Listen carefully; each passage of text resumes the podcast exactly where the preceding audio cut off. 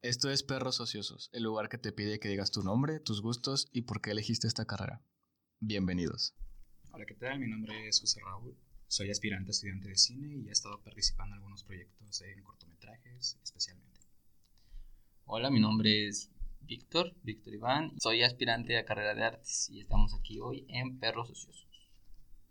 Mi nombre es Saúl y soy estudiante de letras hispánicas y yo les hablaré un poquito de lo que es la carrera, mis percepciones y cómo no morir de hambre en el intento. ¿Qué carreras son las que sus padres les decían que no querían que estudiar, estudiar?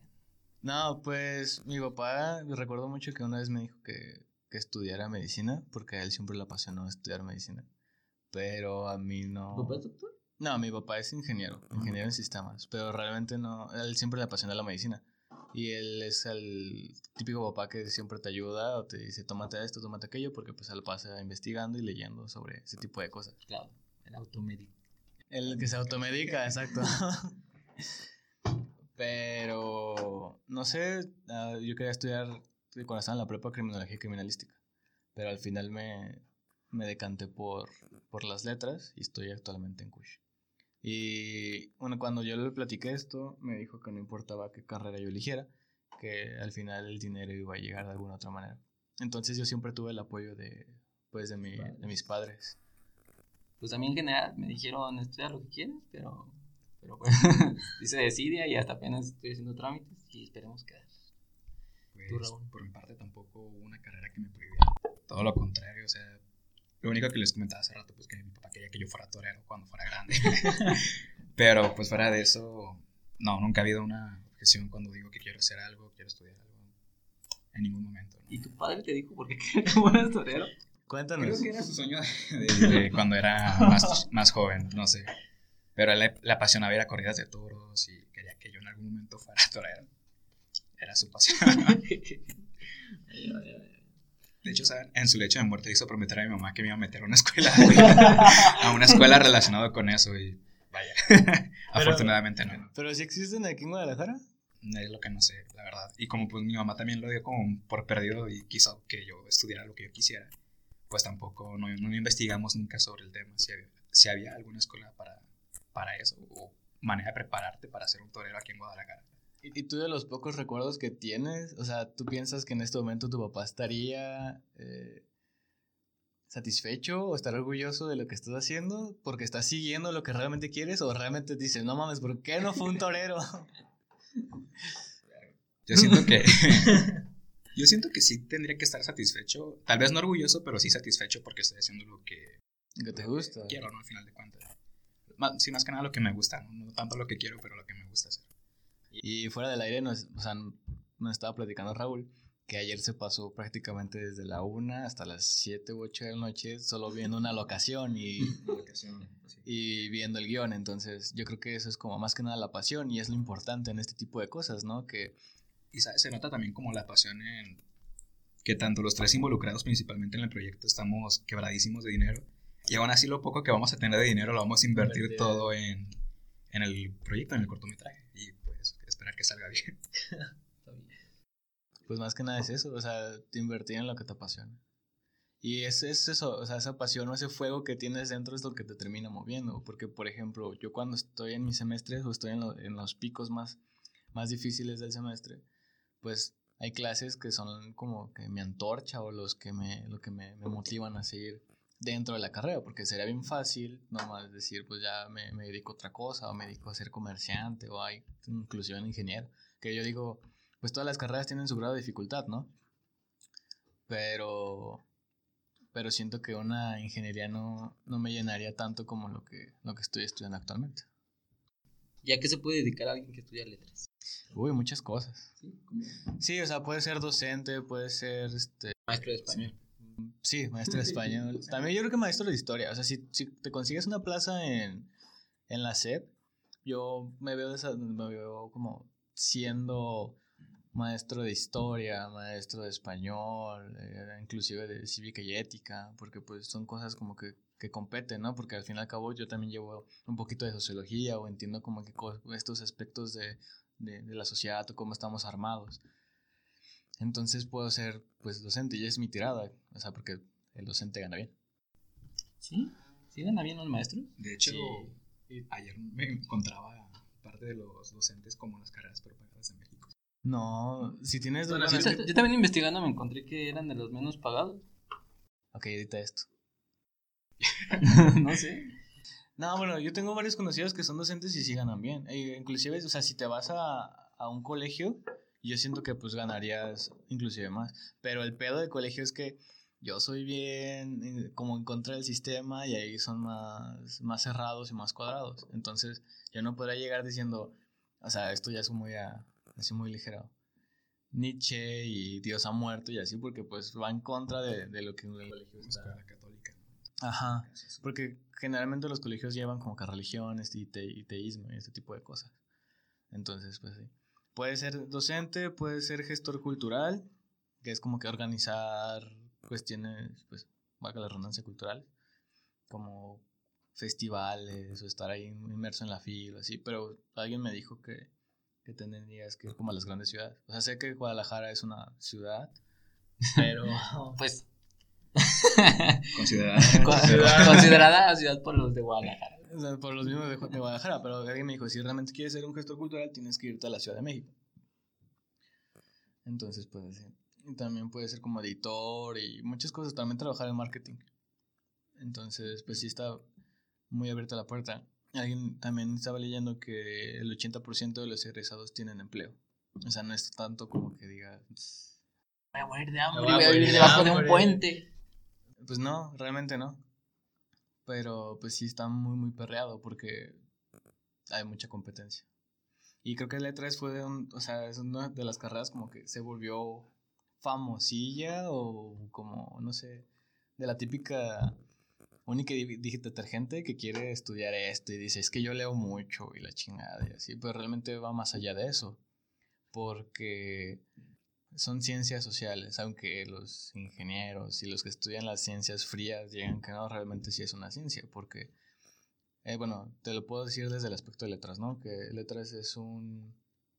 se divide como en dos corrientes o en dos ramas, así para simplificar lo que es el arte, como es la literatura, toda la literatura eh, novohispana, mexicana, latinoamericana, iberoamericana y todo eso. Y luego ya te vas por cuestiones de, de, lingüística, que en la lingüística también tiene varias ramas, que es la semántica y todo esto. Entonces sí, ya me perdí. ¿De qué estamos hablando? de las carreras.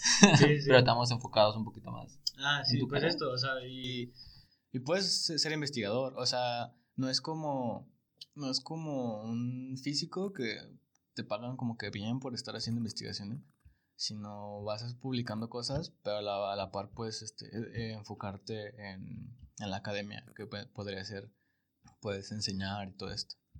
Y a la par pues vas haciendo como que tus investigaciones, publicando y así. ¿Qué creen o qué consideran que es la carrera menos o con un bajo sueldo en la actualidad? Artes plásticas. ¿Artes plásticas? sí. Disculpa, pero dentro de la lista no está.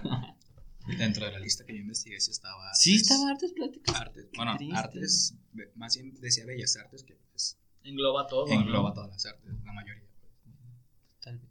Sí, para empezar que es un campo laboral pues no muy amplio, te deja un salario, si no me recuerdo, cerca de 8 mil, 10 mil pesos mensuales. Sí, también. Muy bajo algo muy similar así, güey. Sí, sí. También los músicos y los... Sí, los músicos. ¿Y cuál creían que sería la segunda? La segunda peor pagada. Segunda peor pagada. Pues, docencia. ¿Docencia? O bueno, ser docente. Fíjate que hasta para eso la docencia se encuentra en el lugar número 10. ¿Ya ven? no está tan mal pagada. No está tan mal, no está mal pagada, pero el número 2 vendría siendo técnicos audiovisuales Ah, en tercer lugar, terapia y rehabilitación. Fisioterapia, ¿no? ¿Qué dice terapia? Pero está caro, o sea... Es una carrera cara, Es una carrera cara y también los tratamientos son caros porque yo te... O sea, yo sufro de... Bueno, sí sufro de... El nervio ciático de mi pierna derecha. Y cuando iba a terapia sí estaba carito. ¿Qué es eso del nervio ciático? Es el nervio que tienes desde la espina dorsal, bueno, desde el cerebro, te baja hasta la espina dorsal y después en la, pues en las pompis, se dividen en dos y te llega hasta, la, pues hasta el pie. Entonces, si lo tienes atrofiado como yo, no tienes casi casi movilidad en, en la pierna y te llega a doler y así. O De hecho, un paso y te detiene. Ajá, de hecho me lo dañé en, en Avengers con toda la gente que hubo. Te lo juro. no sé, es que en ese tiempo que era. ah, Era cuadrillero. debo mencionar que todos. todos trabajamos en un cine. Todos sufrimos con esa película. Todos sufrimos con esa película. Yo no. ¿No habías entrado, sí? Todavía no había entrado. Ah, pues. Por eso. De hecho, a nuestro compañero Ernesto le pasó, ¿no? A Ernesto se jodió la, la espalda, ¿no? Es cierto, la espalda por las charolas. Y ya no, no vino como durante seis meses. Ernesto, el alto que tenemos. Ajá, sí, sí, sí. Tú como aspirante de este, artes plásticas, ¿qué esperas realizar después de terminar tu carrera? Sé que todavía no la comienzas, pero No, Pues, bueno, yo... algo que te veas a largo plazo, tal vez. ¿Qué esperas más bien encontrarte en la carrera? Porque esto funciona, porque lo estaba pensando, esto funciona como una especie de cápsula del tiempo. O sea, tú tienes una perspectiva ahorita y ya cuando salgas, quiero después preguntarte lo mismo. ¿Qué esperas dentro de la carrera y qué esperas hacer después de, de la Pues, carrera? Al principio yo tengo. Tenía la idea de cómo a- absorber lo más que pudiera de arte. O sea, eso se puede hacer sin necesidad de estudiar artes. Pero siento que una escuela, un lineamiento, te da más como opciones o formas de agarrar información, encontrar, encontrarte a ti mismo como qué tipo de estilo eres, sin necesidad de tener que estar buscando en internet cientos de información. Siento que es como que más concreta la información que se te, se te otorga en una escuela. Y pues yo a largo plazo lo veo, no lo veo como una carrera tanto, pero sí como una forma de aprendizaje para poder llegar a mi meta que es ser animador. O sea, no es como que quiera ser un artista como tal, más bien quiero ser un artista, no sé cómo se- se podría decir, animando. No sé. Pues ser animador, pero a un artista digital. Pero es muy diferente un artista digital. o sea, Ahora está, está cañón porque, o sea, si estamos hablando de este tema es porque pues vivimos en México, ¿no? Y en México el arte está muy infra- infravalorado. Entonces, ¿crees que un animador pueda trascender más allá de... Y ya lo hemos hablado, pero pues, quiero que lo digas ahorita, trascender más allá de, de no sé, del- de la sociedad. Bueno, aquí como dato curioso, la mayoría de los animadores en películas de Sony son mexicanos. En la Ah. última película de Spider-Man en el multiverso, la mayoría de los animadores eran mexicanos y no recuerdo si el jefe de animación o el director de animación, no sé cómo se le conozca, era también mexicano.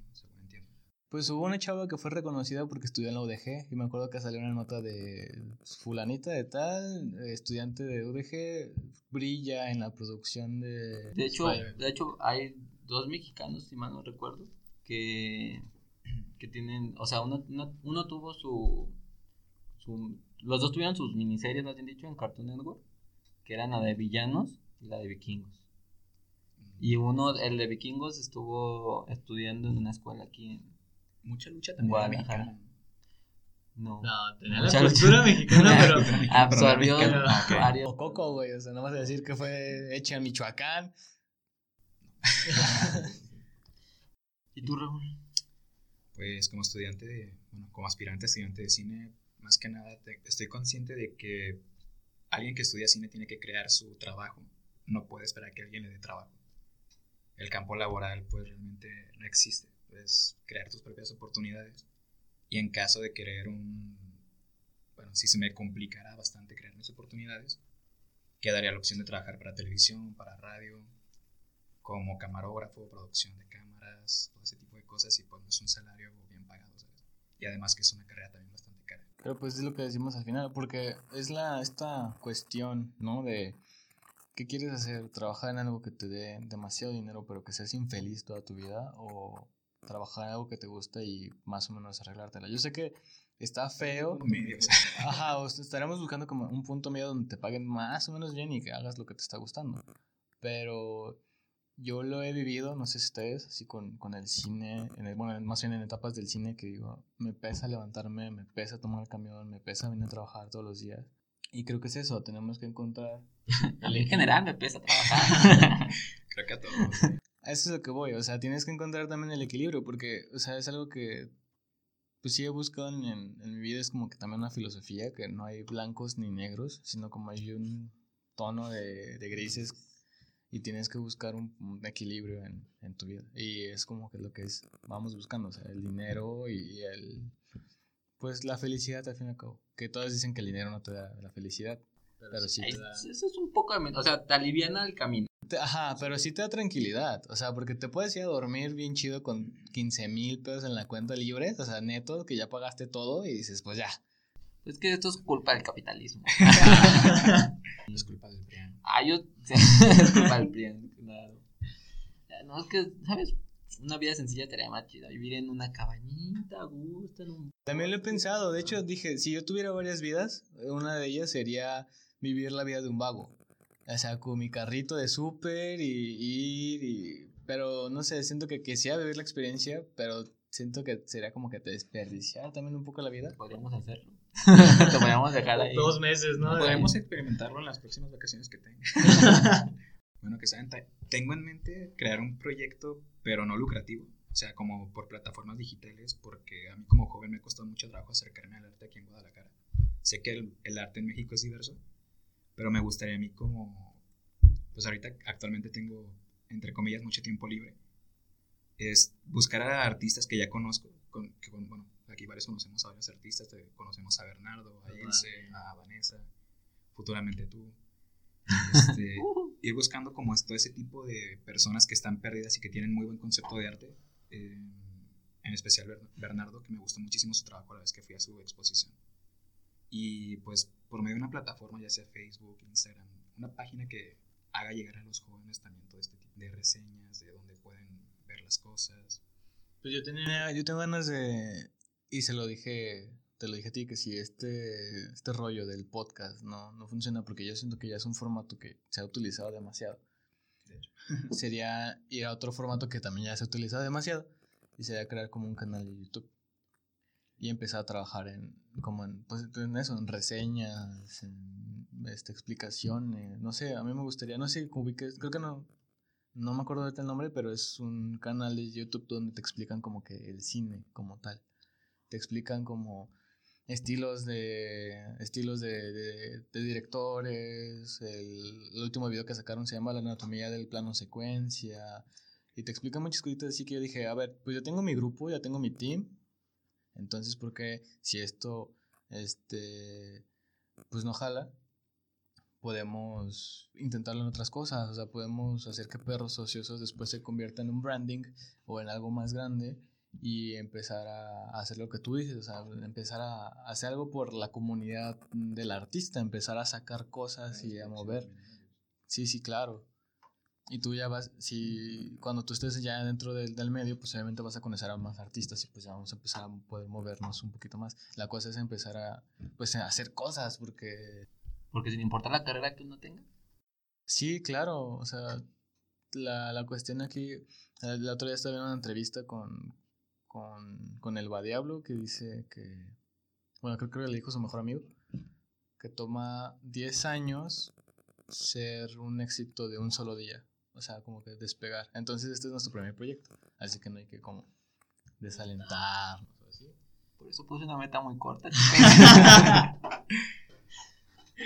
50, 50 personas que nos escuchan. Ah, 500. Ah, 500. Sí, COVID. Ay, güey. Bien chiquita la neta. Eso, eso es pequeño, ¿a poco no? O sea, en un mundo tan globalizado, desde que llega en 500 personas en dos meses, claro que sí. El problema es que si fuéramos pioneros, a lo mejor, pero estamos, somos una hoja en un bosque. Eso lo sé, pero las esperanzas nunca mueren. No, pues no, claro que no. El arte es así, la esperanza nunca se muere de que tu arte se compre. Eso y por el precio correcto, porque normalmente muchos saben que uno dibuja o saben que algo hace a alguien y piensan que dicen, ah, no, pues hay que hacerle un pedido especial, ¿no? Somos amigos. Mm. Pues de hecho la redacción de una página se paga muy bien. O sea, tú una página, no sé, no, ahorita no me ando, no tengo la tabla, no tengo como que la, las listas de precios, pero una redacción se cobra muy, muy bien. El pedo es que encuentres quien te pague esa redacción, porque realmente no lo hacen. O sea, no, no están dispuestos a soltar dinero por algo tan sencillo, entre comillas, por por algo como una corrección de, de estilo o ortográfica o darle sentido a lo que estás diciendo. Y eso pues a mí como industria o como parte de, de, lo- De la de la, comunidad. ¿De qué? De plano laboral, ¿no? No, pues de la comunidad de letras, pues me afecta, porque como si te vas a... como si inviertes en otras cosas si no estás pagando algo tan...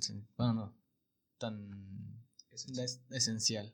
Es que hoy en día todos piensan que las cosas son fáciles y pueden poner a cualquier otra persona. Y se nota porque ha habido Y a veces, y a veces sí es más barato, pero menos calidad. O sea, algunas empresas, sus publicaciones, digamos, de alguna red social o incluso sus páginas de internet, tienen algunos errores ortográficos y cosas por el estilo. Que yo supongo yo que con un estudiante de letras no pasaría mucho. Y es ahí cuando te digo que puedo trabajar en marketing. Porque yo puedo ser como el, el community manager o algo así de, de ese tipo de empresas y obviamente pues un letroso nunca te va a cometer una... Bueno, no digo que nunca, pero es más difícil que, que cometa una falta de ortografía. O tenemos el ego tan arriba que primero lo buscamos antes de decir, no, sí es así. Entonces, pues sí es, es eso. Ay, perdón, yo tengo muchas faltas ortográficas. No, pues... y es que les mando al grupo y es que no ven, sí.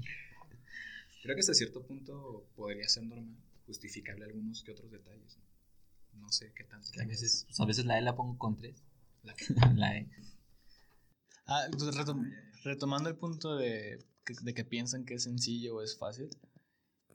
Creo que es la culpa de, como decíamos antes, de, bueno, de la globalización y de la de esta inmediatez que estamos viviendo, porque todo lo queremos ya y, y por ejemplo, ¿qué pasó con Avengers? Que los boletos se- se acabaron en que 24 horas y veías a gente, bueno, como en dos horas, y veías a gente correr a los cines para formarse y porque tenían que ser los primeros en tener el boleto y tenían que ser los primeros en ver la película, siendo que pues no es un producto que se vaya a terminar, o sea, se va a seguir proyectando. Pero ¿qué pasa?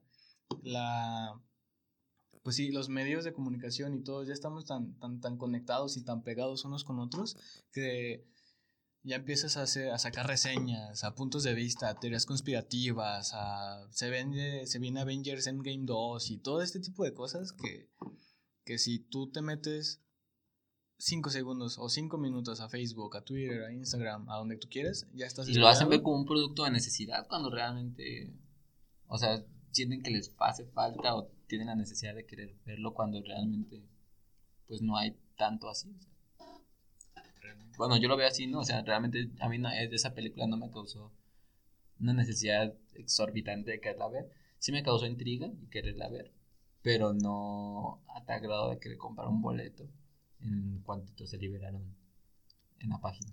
El problema fue que también se cayó el sistema como a las dos. Los boletos se pusieron a la venta cerca de las 11 de la noche, a las 2 de la mañana ya no había sistema en las plataformas de Cinépolis. Pues por eso también colapsaban empresa las- que trabajamos. Que se cayó la plataforma en todos los cines. Esta también se está cayendo. y por eso también te- terminaron colapsando las taquillas en la venta de boletos. Y hubo gente que hasta la vio 3, 4 veces en, el mismo, en la misma semana. ya, por favor, párale. ¿La viste cuando estabas en proyección? No, estabas... Estaba en cuadrilla, estaba en cuadrilla y, y pues teníamos que sacar la sala. Si éramos cuadrillas de como cinco, no, como de cuatro o cinco personas para limpiar salas medianamente grandes. Ya cuando era la sala, pues la más grande, que es como la dos o la cuatro, éramos 10 cabrones de, de la mañana y de la tarde para como hacer un equipo para poder sacar tanta basura, porque era, eran las salas llenas, llenas, llenas, atascadas. Curioso, ¿no? Para una plaza como esta. Pues no, porque también con el fenómeno de Coco también se llenó. ¿Sí, no con Coco? Aladín. Ahí estamos divagando, ¿no? Un poco. También se que- llenó bastante. Yo vine, Más o menos. no. yo, yo quería venir a ver la de Aladdin, justamente vine a este cine. Y- Y no encontré. No encontré. casi. Y no encontré boletos. Boletos. Y me tuve que meter a la de Godzilla. Ay, guácala, guácala de película. ¿Qué? No, no, buena. y yo les quería hacer una pregunta. ¿Cuál consideran que es la carrera más riesgosa y menos pagada? Fotografía, no sé por qué. Siento que te vas a terminar. Y perdónenme todos los fotógrafos. Ilse, Enrique. Enrique. eh, siento que es fotografía porque terminas pues tomando fotos como de 15 años o de bodas o así. A lo mejor si haces bien tu chamba terminas trabajando como también para marketing, o sea, tomándole fotos algo chido. Para mí es diseño gráfico. ¿Sí? Sí, una carrera muy demandada y muy, muy mal pagada. O sea, piensan que cualquiera puede hacer un dibujito y un logito para cualquier cosa, cuando realmente lleva una estructura llamativa para el estilo, que no todos lo saben hacer bien. O sea, muchos se meten por la primicia de que, ah, voy a trabajar en una empresa y voy a poder hacer lo que me gusta, pero pues realmente no es tanto de dibujar, sino más bien de líneas, puntos, cosas que te pueden causar así como conflicto si, si eres un artista que piensa que la carrera de diseño gráfico es la idea. Y pues también te pagan un poquito, te pagan, ¿qué serán? 8 mil pesos también como mensuales aproximadamente. Dependiendo para la empresa que trabajes, ¿no?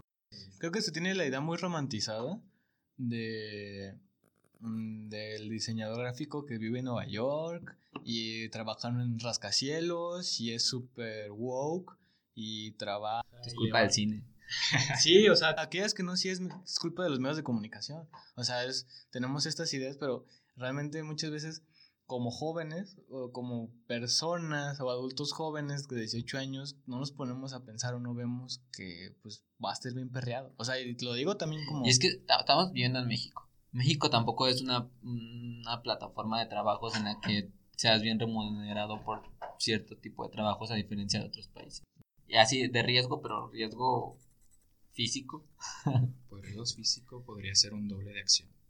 De hecho, era la carrera considerada como Existe una carrera que se llama. Pues se supone que tienen que ser como tipo acróbatas. Como de arte, a lo mejor un artes escénicas, ¿no? Y después de ahí te irías como. Bueno, yo, yo lo vería como ese camino. Como un circense. Más o menos. Por el tipo de cosas que tienen que hacer en escena. Yo digo que un periodista. Periodista. Bueno, también. o sea, actualmente en México, sí, es muy riesgoso, sí es muy riesgoso. También depende de qué tipo de periodista seas. Si, si eres de espectáculos, pero un periodista serio, pues. pues a un periodista, este Eduardo, no me acuerdo cómo se llama. El, ah, no te estoy faltando el respeto, Que le mete un madrazo, sí. Bueno, sí. Pero, no, un periodista serio corre muchos más riesgos por hablar, no sé, de narcotráfico, hablar de de política. De política principalmente que también. De hecho, el monumento que tenemos aquí de, de la pluma que está creo que en América, a mí se me hace una falta de respeto porque es como un monumento a todos los periodistas desaparecidos o muertos, es como de carnal. Tú sabes que tu gobierno o tú sabes que tú no puedes decir algo así porque tú estás o sea, mayormente o, en, menor, en mayor medida o en menor medida coludido con, con la responsabilidad. Tú tienes responsabilidad de eso. ¿Y qué opinan de los periodistas actuales?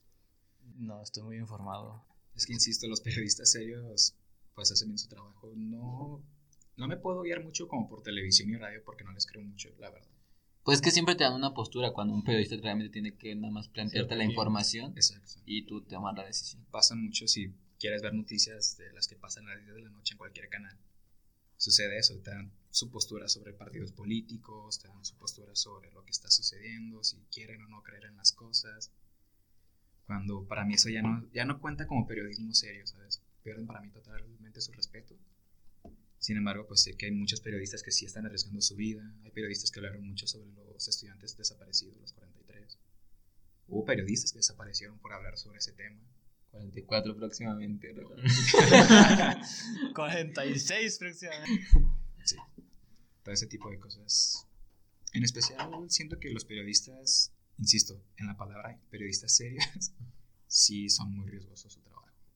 Y hasta donde sé, no, no, bueno, pues me imagino que no debe ser muy bien pagado. ¿Quién contrata ese tipo de periodistas? Exactamente. Más bien ellos trabajan por independiente. Páginas de Facebook o alguna... Un blogspot. Se llama La Gaceta Local, algo así. Es la Gaceta, Como, como, su periódico local. Alarma Roja. Alarma Roja, algo así. Alarma, ¿no? De nada de ¿Y cuál? O sea, si no estuvieran pensando en, o no estuviéramos pensando en la carrera que ya queremos, ¿en qué otra cosa se hubieran dedicado? ¿O les gustaría dedicar? Pues yo a mí me gustaría, ahorita traigo como un pedo muy... Existencial, grande. No, bueno, ahorita traigo como que una, una onda muy de... como que diseño de interiores, porque me gusta mucho ver como que los colores, las habitaciones, los espacios, ajá, construir cosas y todo eso. Pero también siempre, o yo creo que es por la influencia de mi papá, pero también me hubiera gustado estudiar ingeniería en sistemas, porque sí me llama mucho la atención.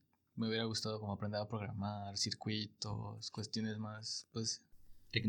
Tecnológicas, claro, porque siempre ayuda, o sea, siempre es como un punto a favor. Pues sí, en un mundo donde tan globalizado. Exactamente, entonces yo creo que es de las, bueno, no sé, ustedes dirán, porque yo no investigué, pero yo creo que sí es muy, muy bien pagada. O sea, dejando de lado que vas a trabajar, o que tienes esta idea de poner tu ciber y ya sé el huevón que nomás está cobrando y te está sacando copias. O sea, si te enfocas en una... ¿Todavía existen los cibers? Sí. Yo tengo tiempo que no veo uno, más que el de la papelería, pero... sí, pero están en zonas como muy... Muy... Pues no, no demacradas, sino como que muy alejadas. O sea, que no toda la población puede tener este acceso al internet. Y es lo que, lo que se está viendo actualmente con las clases en línea. No todos los niños de primaria y secundaria tienen acceso a internet. Y tienen que estar yendo a casas de vecinos que son un poquito más favorecidos y que tienen pues la posibilidad de estar conectados a esta red global. Como todo, como todo. Lleva diferentes caminos. ¿Cuántos temas no tocamos? Recientemente pensé mucho en sociología. Sociología. Pero también es de las carreras menos remuneradas del país. ¿Qué pedo Entonces tengo como... escoger carreras menos remuneradas? Creo que, creo que me quiero morir de hambre ya de grande. Pero sí, me interesa también mucho. Supongo que terminaría optando por algo más... Si no fuera cine, me tendría que ir por algo mejor pagado. No por algo que se pague menor que ¿Hay algo? ¿Existe algo? Artes yo no, no, no sé. Tal, pues hice trámites el año pasado para cultura física. Cultura física, pero no sé por qué. O sea, fue como que de, ah, mira, algo. De hecho, me ibas a poner en forma, amigo, ¿qué pasa? Sí, me iba a poner en forma, pero. No, tú me ibas a poner en forma. Ah, yo te iba a poner en forma. Me ibas a poner rutinas. Ah, sí, pero no sé, no sé qué pasó. Como que dije, no es lo mío, ¿sabes? Y aparte que no quedaste, ¿sabes? Ah, ay, solo me faltaron ¿qué? ¿10? ¿9 puntos? Hacía solo, nada más. Bueno, pero como sea, te interesó más artes plásticas. Sí, sí, y de hecho fue y hice el examen de Tien Marín, ¿sabes? Me sorprendió mucho, no sé, no sé cómo se califica, pero me sorprendió mucho que no me faltan. Bueno, según yo no me faltan. No, no sé, a, ver, Saúl, explícanos cómo funciona. No, hermano, si estás muy alejado de la realidad. ¿Cómo funcionan los puntos? Eh, cuando yo hice el examen, es que cuando yo hice el examen fue la última generación de de ese sistema de, de, evaluación. Pero realmente ahorita ya no sé, porque pues ya, no me interesa. Yo ya estoy dentro. Jódanse ustedes. Pero en mis tiempos era. Por cada mal, te contaban una bien. O sea, algo así. Entonces, o sea, te rebajaban una de las que ya has contestado bien. Sí, entonces era mejor no contestar nada. O sea, si no te sabías una, no la contestes porque te bajaba como una décima de examen en blanco. Imagínate, ¿cuántas no me bajaron? Por eso dices, me faltaban 10 puntos, pues es que sí es bastante. Si me hubieras dicho, me faltó una décima, ahí sí hubiera estado, hubiera estado cagado, porque te hubiera dicho, si no hubieras respondido una, tal vez hubieras quedado. Pero 10 puntos es mucho. Por ejemplo, yo quedé también a la segunda. Y yo en el primer examen saqué 152 y me pedían 170 o 169. Entonces sí es más de, de 10 puntos. Y pues sí, te, te da de bajón. Pero la segunda vez saqué 172 me pedan 169. Entonces sí, son puntajes muy altos. De hecho, no sé por qué, bueno, es como que de las carreras que más pide en Kush. Porque todas, todas son bajas, son 135, 110. Sociología está creo que como en 120. 120, sí, sociología es como 120. En abogado ya es otro pedo porque son dos partes de Kush distintos. O sea, es Kush Fresón, que es el parte de, de derecho, que son los edificios bonitos, bancas bonitas, y las humanidades que tenemos bancas de madera del siglo XIX que tú dices, aquí se sentó, no sé, Echeverría, no sé. bueno, tenemos antecedentes históricos entonces. Pues sí, pues el Salvador Allende, o sea, el, el, auditorio de Salvador Allende es donde fue, Salvador Allende. Tecnología, modernidad, ¿quiénes quieren? aire acondicionado, ¿quién necesita aire acondicionado en verano, no? Nadie, güey. Tenemos el Salvador Allende donde Dios Un abanico, tu libreta, con eso tiene. Y el ahora mota bien cabrón, o sea, ya con eso. Pero esos son los mismos abogados. Sí, desafortunadamente sí, se van allá a, a, humanidades a fumar en las esquinas los ves. con sus trajes de Dolce Gabbana y Gucci fumando una pipa de madera. Es como de, güey, no mames, ¿por qué no traes una pipa de oro o algo así? ¿Creen que el mundo necesite más abogados todavía de los que hay? No. Son demasiados. Sí. Creo que el Tengo un mundo conflicto con necesita los más- abogados, ¿sabes? No me, no me agradan. No le hagas caso, tío. Perdón, tío de Víctor, no me agradan los abogados. Yo siento que el mundo necesita más humanistas y más artistas. Ya no necesitamos más gente fría que piense solo en números y vea solo, no, o sea, dígitos, cuando realmente ese dígito es una persona o es una muerte, es una baja, es... esa ese, ese número tenía familia, tenía hermanos, sea el primo de alguien. ¿no? Entonces, creo que necesitamos ser más tolerantes y comprensivos con todo lo que está pasando con el mismo México y decir, pues es que México es un país muy rico y pues necesita de todo. O sea, es tan rico que todas las personas que han estado antes que nosotros no se lo han podido acabar. Eh, Así que pues deberíamos de enfocarnos. en- Es que eso, eso decimos, deberíamos de enfocarnos. Pero nadie lo hace. Pero- o sea, los, y lo- los pocos que lo Y hacen. los que hacen terminan muertos, porque tengo muy, muy, muy en mi mente este don, que no sé su nombre, pero que estaba defendiendo como que las, los ecosistemas de la, de la mariposa monarca y terminó muerto, güey, y es como de, no mames, o sea, pues no. Solamente por meterse con los intereses de alguna empresa. Exactamente. O, y una empresa que estaba apoyada por el narco, por el mismo narco, o sea, no. Simplemente aquí en Jalisco, bueno, ¿cuántas veces no han quemado la primavera para querer privatizar más el terreno? Eh, No te vayas tan lejos, güey, Colomos. O sea, Sí. Colomos, la parte 3, supuestamente está embargada porque iban a construir unos edificios y después no, y después sí. O sea, es, es un pedo, güey. Lo que me entero aquí. No sé, es que aquí donde estamos antes era un río. ¿sí? No sé, a mí no, no, sé eso. ¿Es un río? Tengo entendido que había una presa y aparte había un río, no sé, no sé muy bien las diferencias, pero tengo entendido que era un río. El río. Estamos No, diciendo. era un río. Sí, no, no, no saben dónde estamos. Se- señores secuestradores del gobierno no saben dónde estamos. Al rato con puro. Con voz de ardillita, güey, con voz de ardillita para que no identifiquen nuestras voces. Habla Mr. X. No, pero tiene su río. Aunque debo mencionar que la industria de la animación durante este año ha ido a la alza, ¿eh? ¿Cuántos videos musicales no han no hecho animados por- solo porque no pueden salir y pueden estar juntos? Bueno, el de Snoop Dogg con la banda MS no es animado. Muy bueno, por cierto. ¿Pero salió este año? Salió Como en marzo, ¿no? No. Febrero, marzo, abril, mayo, Ah, mayo, no. mayo. Mayo, más o menos. Antes de que llegara la pandemia. No. Aquí. Pues empezó en marzo la pandemia. Pero allá. ¿Aquí? Aquí empezó en ¿Aquí marzo. empezó en marzo? Allá empezó como desde diciembre. Por eso es COVID-19. Ay, yo, yo Sí, casi, no, yo casi no salgo. Yo no, yo, no, yo no he sido afectado. Yo casi no salgo, así que no sé. No, yo sí. Es mi escuelita. Ay, no, no hice examen de admisión. Al contrario, fue beneficioso este sí. Yo siento que todavía. No, no te creas, no. Ya sería mucha mamada que el siguiente año no hagan examen de admisión. Pues tengo entendido que ya están pensando en regresar a las clases, ¿no? Dicen que en octubre, pero ya estamos. Eh, vi, vi como que hay ciertas clases que son presenciales y otras que son. Las materias que tengan como grado práctico sí van a tener que ir y se les va a dar como una especie de híbrido. La teoría en casa y ya la práctica ya en, en, el- la universidad. Otra carrera más que consideren que. Que no vale para pura verga. Turismo. Turi- ah, no, no, se nos van a enojar. Turismo, turismo tiene que ser bien pagada, ¿no? Hasta donde sé. Y la, de hecho yo desconozco Depende. el es campo que a, laboral del menos, turismo. a menos de que trabajes en un hotel cinco estrellas, te va bien. Pero que una persona estudiante de turismo en un hotel sin Ah, Es que les dan administración también. Entonces ella puede llegar a ser ella. Bueno. Oh, vaya. no sabía que ya estábamos hablando de alguien en específico. Me proyecté bien, cabrón. Yo no me estaba leyendo la lista, pero. Mira, igual por los nombres involucrados aquí no creo que escuchen. No, edítalo bien, o si quieres, pásamelo, yo le edito, porque neta. Mira, no hay problema, se entiende. No, no, no se entiende, ¿no? Bueno, puede llegar a ser gerente o puede llegar, porque no la vas a ver como recepcionista o camarera, porque pues obviamente no, pero este sí llegaría como sea algo de, no sé, es que no sé cómo sea la jerarquía dentro de un hotel. Ignoraba tanto la carrera de turismo que yo pensé que su labor era como pararse en un muelle de algún lugar. Y muchachos, para acá tenemos esto, acá tenemos este otro. Es un guía de turistas. Güey, O sea, que incluía sí. la palabra turista, turismo. Yo dije, güey, para eso van a estudiar, Además- supongo yo. Además que estudian idiomas y dije, bueno, llegan extranjeros, les explican. Es No que, sé. bueno, en- siguiendo el, el ejemplo específico de esta persona, pues ya ves que quiere ser este mon- montacargas, es decir, este sobrecargo. sobrecargo. Es que sobrecargo tendría que haber estudiado más, más idiomas. Sobrecargo. Ajá. O sea, tú. Porque literal hay una carrera aquí por el aeropuerto. Sí, pero es mi cara. Bueno, igual. Creo que no, mi prima la hizo. Bueno, no sé cuánto le cobraron. claro que no, mi prima que vive aquí en Puerta de Hierro la hizo. La hizo.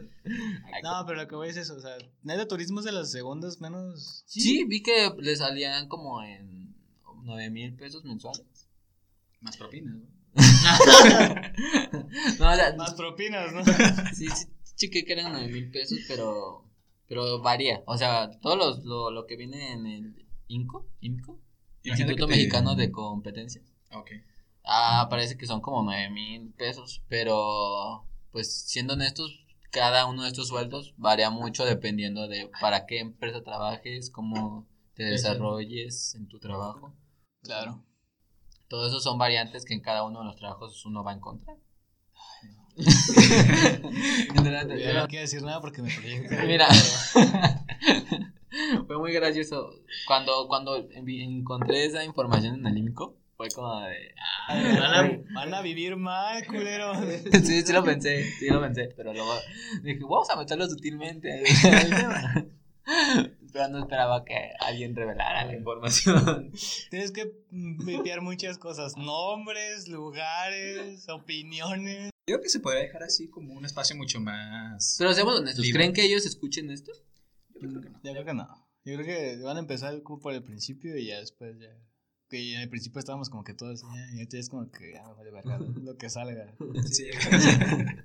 ¿Ves? Entonces no. O sea, lo voy a vipiar de todos modos, pero no, no creo que. No creo que pase. Ah, pues. En mi opinión, considero que sin importar la carrera que uno escoja, dependiendo de cómo se desempeñe, es el sueldo que va a obtener. Lamentablemente no considero, no creo mucho en la meritocracia. Ajá, es que te voy a decir, Pero- caes en la falsedad de la meritocracia. Pero, o sea, dependiendo de, de cómo te relaciones, esto es cuestión de relaciones públicas y de cómo vendes tú tu trabajo al público. Y más ahorita en redes sociales, porque vivimos en un mundo conectado, que puedes conseguir trabajo en diferentes partes, pero pues no todos tienen las mismas oportunidades, así que pues dependerá mucho de, de la, del punto en el que uno se encuentre. Y del talento. Bueno, más que nada la dedicación que tengan para su trabajo. Pues, Porque el talento lo puedes tener, pero si no te enfocas, si no lo trabajas, pues... No va a resultar. Y yo, pues desde mi perspectiva, es como, como un estudiante de letras, mm, se podría decir como de la nueva generación, no sé. No hay que quedarnos solo con lo que nos digan los profesores y no hay que quedarnos solo, solo estancados en, en la academia, porque yo siento que el estudiante de letras se cree o tiene el ego muy alto porque se cree que conoce más que otras personas. Pero, pues no sé, o sea, creo que debemos de de llevar ese conocimiento que todos tenemos al mundo real y aplicarlo y hacer que todas esas personas, pues sí, o sea, funcionar como un gestor cultural. Raúl. Conclusión final. Pues igual, ¿no? Sin importar la carrera que escojan, nada más que sean felices con lo que estén haciendo. No importa si no tienen, al inicio, si no tienen mucho con qué salir adelante. Lo importante es seguirle prestando atención a lo que quieres hacer. Y tarde o temprano te llegará. No digo el éxito como algo de fortuna, de dinero, ¿no? Sino como el éxito personal, la satisfacción de estar Hay una canción de Disney que habla de eso, ¿no? Tarde o temprano te llegará. No sé, no. No sé. Es que hoy en día todo es Disney. De hecho, yo soy todo Disney, amigo. Tráiganme a Alan. no, sí, no puedo contraer la verdad. Pues eso ha sido todo por el capítulo de hoy, chicos. Esperemos les haya gustado. Y pues nos vemos en la próxima. Nos escuchamos. ¿O Nos, nos- escu- nos Ah, sí, nos escuchamos en la madre. Olvidé que no nos vemos. Qué bueno, porque estoy rapeo. Nos escuchamos en la próxima. Bye. Bye.